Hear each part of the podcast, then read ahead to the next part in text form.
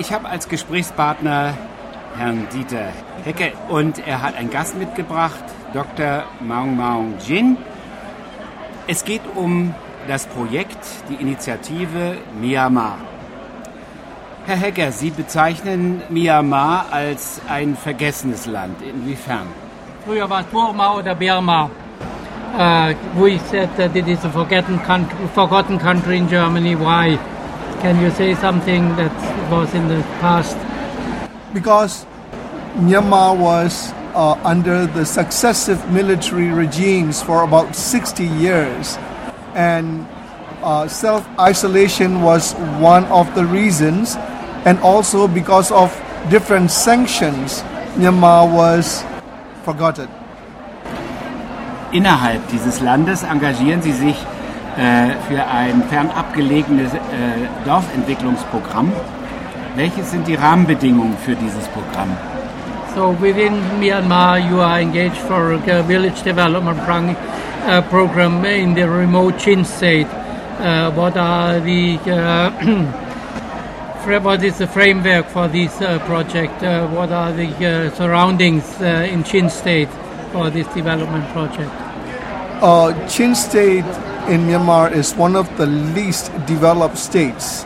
Uh, and um, Myanmar Institute of Theology Peace Studies Center uh, went there and had uh, peace workshops uh, for the grassroots um, in the remote areas. Uh, peace workshops on domestic violence, um, peace workshops on conflict transformation, uh, peace workshops on human trafficking um, for women, for youth, and also for Christian ministers. Uh, domestic violence and human trafficking workshops are for all, for, for the whole society, regardless of race and religion. Wie steht es mit der, der militärischen Situation? Wenn wir in den Nachrichten was bekommen, dann meistens immer in diese Richtung. Äh, es gibt wohl viele ethnische Minderheiten, die sich bekämpfen. Wie sieht das zurzeit aus? How is it with the military uh, situation?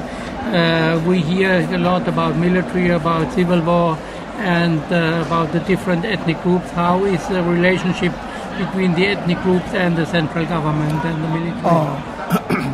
Myanmar has had been well known as one of the countries which has the longest civil wars between the uh, central government and the armed ethnic groups.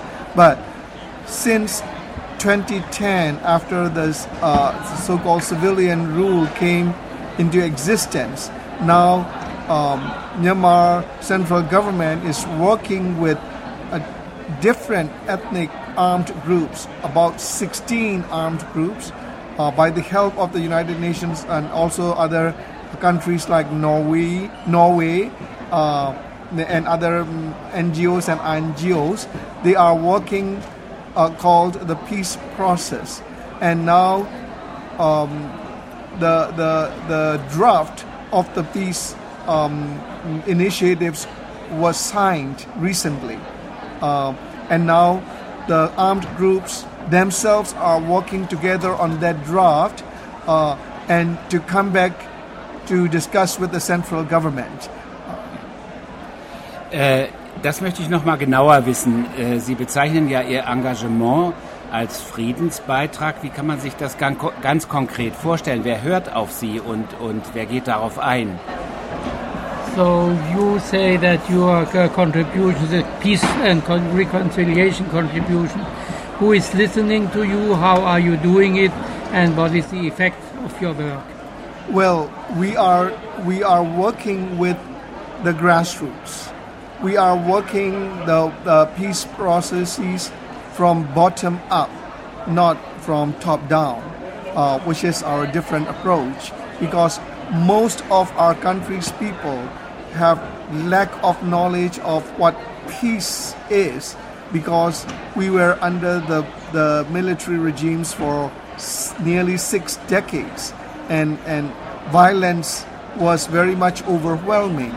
Uh, so peace was the dirty word before, and now uh, we, we began to um, give them awareness of what genuine peace is, uh, especially from the from the understanding of uh, religions and especially uh, from the understanding of Christian Christianity from the biblical theological point of view. Uh, but we also work with many interfaith groups, um, giving them peace initiatives, uh, how to live peace with others, with other faiths uh, in the community, in the villages. You know how to uh, um, um, support, help each other in the time of difficulties, you know, and so forth.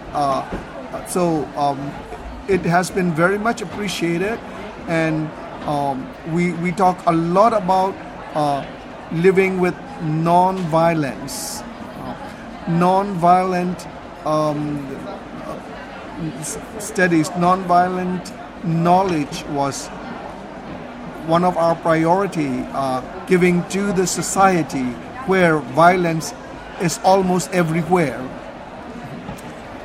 Jetzt habe ich zum Schluss noch mal eine Frage an Sie, Herr He- Hecker, in Deutsch. Wie haben äh, Sie und vor allen Dingen auch Ihre Frau, die sich ja sehr engagiert, äh, dieses verlassene Land gefunden? Ja, wir haben das ganz einfach gefunden. Wir haben fünf Jahre in Indien gearbeitet und sind dann am Ende in das Nachbarland, haben Kontakte gefunden zu äh, Kirchen, zu einzelnen Personen und wir sind so herzlich aufgenommen worden, dass wir wiedergekommen sind und wir haben festgestellt, dass nach äh, der langen Militärherrschaft das Land völlig abgeschlossen war. Es gab keinen Zugang zu neuerer theologischer Literatur. Es gab keine neueren Methoden und da meine Frau sehr lange Erfahrung in Seelsorge und Beratung hat, ist sie natürlich sofort gefragt worden, ob sie nicht Fortbildung machen könnte für Theologiedozenten, gerade in modernen Methoden, in Beratung mit Rollenspielen und mit verschiedenen anderen Methoden, dass man nicht nur die Leute, wenn sie mit Problemen kommen, sie nach Hause schickt und ihnen sagt, tu das und das und bete. Ja, ganz herzlichen Dank. Das war Dieter Hecker und der Gast Dr. Maung Maung Jing vom Myanmar Institut für Theologie. Vielen Dank und alles Gute für Ihre weitere Initiative. Vielen Dank.